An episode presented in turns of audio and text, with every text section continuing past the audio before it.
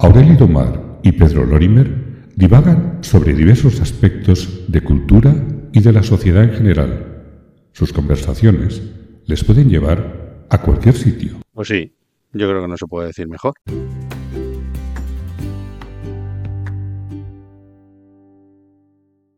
¿Tú piensas que hay gente que destaca en la sociedad, bueno, y que tiene incluso un- una valoración en términos generales positiva, muy, muy influyente, eh, importante, etcétera, etcétera, y que no tienen en realidad ellos mismos esa capacidad que demuestran los otros hacia ellos, es decir, sobrevalorados?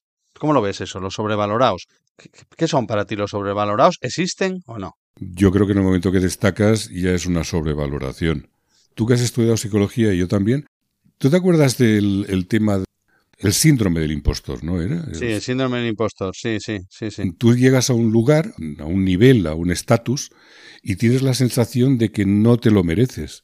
Pero en cambio, como todo el mundo te está diciendo que sí, que tú debes de estar ahí, tienes que responder a unas expectativas que te han creado los otros y que tú tienes la sensación de que no llegas y de que no llegarás en la vida. Pero no vas a decir que, que estás engañando, Ya.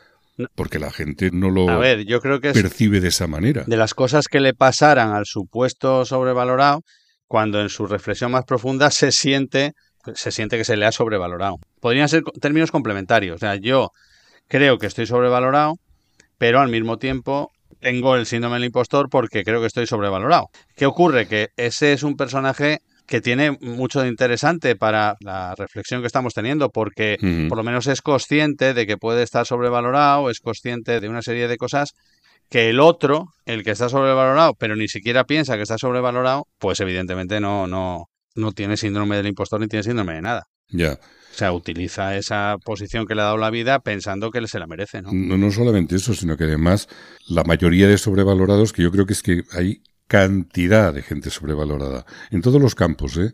artísticos, políticos, empresariales, en el fondo no dejan de ser unos solemnes imbéciles. También es verdad que nosotros, yo por ejemplo, me considero un imbécil, pero de otro nivel. Sí, es verdad, o sea, yo me considero mm, por, por un idiota, porque acepto una serie de cosas que no tendría que por qué estar aceptando, pero no me queda otra o no tengo ganas tampoco de, de cambiarlo. Una- en un viaje de avión iba en business y detrás mío había un cantante, un cantante muy famoso. Iba con su representante y yo creo que un amigo suyo o algo así. Y hablaban en voz muy bajita, yo me estaba medio durmiendo. Escuché como decía, se me acaba de ocurrir una canción nueva. Qué maravilla. Y hace... Dice, "Ey, ¿y se me están grabando? Y el otro le dice, hombre, ¿quién te va a estar grabando en un avión? A mí me roban las ideas. Yo pensé, este es un imbécil, pero un imbécil además de una categoría importante, porque ¿quién caray le va a estar pendiente que tatareó un trocito de canción? Que se le acababa de ocurrir. Y oye, tendríamos que pedirle los teléfonos móviles a todo el mundo y borrarlo. Pero vamos a ver, ¿tú te crees que todo el mundo está pendiente de ti? Sí, claro que se creen, claro que se creen que Sí, sí. sí, sí, sí. Y el representante decía, hombre, no, yo es que no me veo yo pidiendo los teléfonos a, a estas personas que están aquí. Dice, bueno, pero si esto me lo han grabado, claro, me lo pueden plagiar. Dice, pero si no está ni registrado y lo que has hecho es, una, es un fragmento pequeñísimo de nada. Ya, ya, bueno, pero es que así se empieza. Y estuvieron así discutiendo sobre esto, si pedían o no pedían, si hablaban con el comandante del avión. Llegaron incluso a eso, a decir, tenemos que hablar con el piloto para ver cómo se puede solucionar. Yo digo, esto es, esto es desquiciante. Madre. Este pobre hombre, porque me, me dio lástima al final, está angustiado por una estupidez que él mismo se ha creado. Entonces yo creo que la sobrevaloración no solamente es eso, sino que se sienten con un poder increíble. Y están ahí gracias a que hay gente que los escucha o gente que los sigue. Pero no tienen ningún mérito más, Ya, digo yo, no sé. yo estoy de acuerdo. De hecho, es, es una anécdota tan exagerada que te pone al personaje en, en su justa medida, ¿no? ¿Sabes lo que pasa? Que es que eh, esta gente tiene esa sensación, mm, probablemente de modo constante, y es muy difícil que no enloquezcan. O sea, el, el otro día Estaba viendo un partido de tenis en la tele que jugaba eh, Alcaraz, que ahora es como un tenista que está destacando en, España, ¿no? Y ha ganado algún torneo ya importante fuera. Entonces, la periodista hizo una pregunta que a mí me pareció interesante en el sentido de que si este chico no se le va a ir un poco la cabeza. No digo que en este caso sea sobrevalorado, yo creo que este juega muy bien al tenis, pero sí que los otros sobrevalorados mm, pasan por esta reflexión o por esta educación en el sentido psicológico. Y decía su entrenador, eh, Juan Carlos Ferrero, que yo creo que tiene la cabeza sobre los hombros, sin querer se le escapó más de lo que quiso decir, yo creo, y dijo que ahora mismo lo que más les preocupaba a ellos era eso. No tanto si físicamente estaba bien, si tal, sino cómo aceptaba este momento de creerse el centro del universo.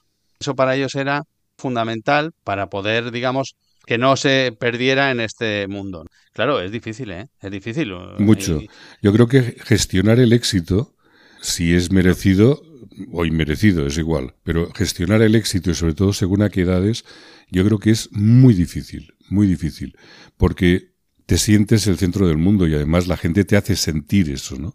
Supongo que te habrá pasado a ti ir, a comer con alguien importante en, a un restaurante y ver cómo todas las mesas se te quedan mirando, incluso alguien se levanta y ahora que está tan de moda eso de los selfies, que los odio, ¿nos podemos hacer una foto usted y yo juntos? Y dices, hombre, perdone, yo a usted no le conozco de nada, he venido aquí a comer tranquilísimamente, usted no tiene por qué molestarme. Muy poca gente hace eso, ¿eh? Ya te digo que normalmente mm, se sienten obligados, esta gente sobrevalorados o no, la gente reconocida, se, se sienten como obligados a su público. Que dices, hombre, todo tiene un límite y los límites esos los tienes que poner tú. No te los va a poner nadie porque la gente va por libre y cada vez esa invasión de tu privacidad o de esa invasión de tu espacio está más al día porque la tecnología lo que te da es eso, ¿no? La capacidad de contestarle a uno llamándole lo que sea y además sin ningún tipo de problema y sin ningún tipo de pudor. Y eso ya lo, trasladas también a nivel personal y a nivel físico. Por ejemplo, un día estaba comiendo en un restaurante y toda la gente estaba mirando una mesa y la gente se levantaba y iba allí un futbolista. No, el fútbol no lo utilizo, me pareció... No lo utiliza ni lo comprende. No, no, ni lo, y además no conozco a nadie del, del, sector este.